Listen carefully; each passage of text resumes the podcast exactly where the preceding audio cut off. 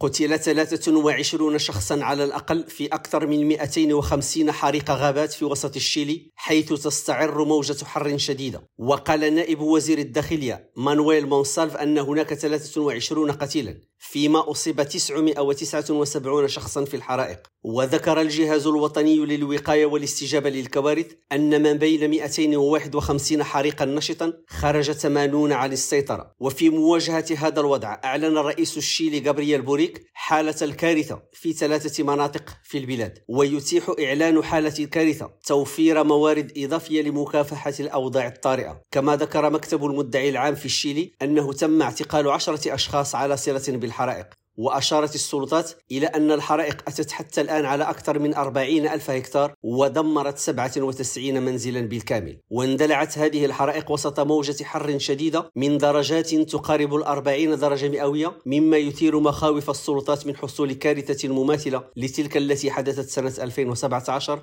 عندما تسببت حرائق الغابات في مقتل 11 شخصا ودمرت أكثر من 1500 منزل وأتلفت 460 ألف هكتار من الأراضي الفلاحية. والغابات. رشيد ماموني ريم راديو بوينوس آيرس.